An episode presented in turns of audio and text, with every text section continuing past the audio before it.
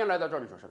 这两年啊，我们很多中国老百姓在投资领域是越发谨慎了啊！大家经历过一轮又一轮的真投资、假投资、非法集资、各种各样的网贷，哎，很多人都已经清楚了，高额的利息，对不起，你很有可能经受高额的风险。所以我最好就到银行存款，存款是最安全的。我们也得提醒大家，你到银行办的可不一定是存款啊。举个例子啊，就在前几天。湖北孝感发生了一件大事儿，有将近五十个人啊成为了受害者。这是怎么一回事呢？湖北孝感某个银行的大堂经理最近到公安部门投案自首，说他在过去几年骗了将近五十个人。一个银行的大堂经理是怎么骗的呢？很简单，他利用了他自己的公信力。咱们清楚，银行的大堂经理嘛，每天就在各个柜台之间游弋，一来二去之间呢，这位大堂经理跟很多老储户都认识了，成为了朋友。而且本身这位大堂经理在当地已经工作了十几年，积累了很高的信用。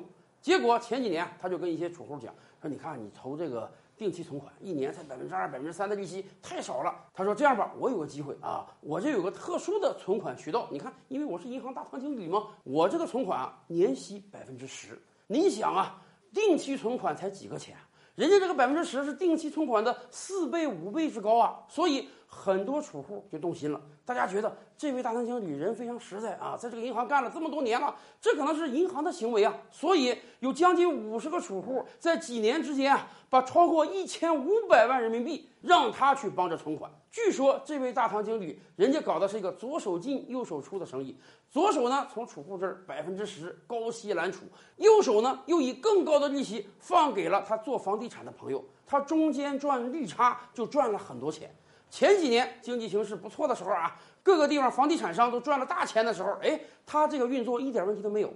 这两年各个地方房地产商出现点小问题，资金链断了，人家不能给他钱，他就没法给储户钱了。结果最后一算账，把自己身家全变卖了也还不上啊，干脆投案自首去得了。他这一投案自首，这可坑了将近五十个人啊。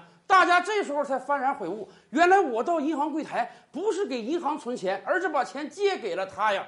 所以，我们真得提醒每一位好朋友，不是说你到银行了，你在银行里办的每一个事情都是银行的事儿。你把钱给银行的员工，这不一定稳妥呀。到银行存钱的时候，还得注意，你买的到底是理财还是存款还是保险？有很多保险员，人家跟银行协商，就在银行直接给你办保险。这个案子，公安部门现在还在审查阶段。毕竟他们是在银行的办公区域啊，把这个钱给银行的大堂经理的，他们也是在银行认识的这个银行大堂经理。哎。人家在高息揽储的时候，话里话外也透露出啊，这个事儿啊是给银行办的，不是他自己的事儿。所以这些受害者能不能以此为根据要求银行先行赔付给他们呢？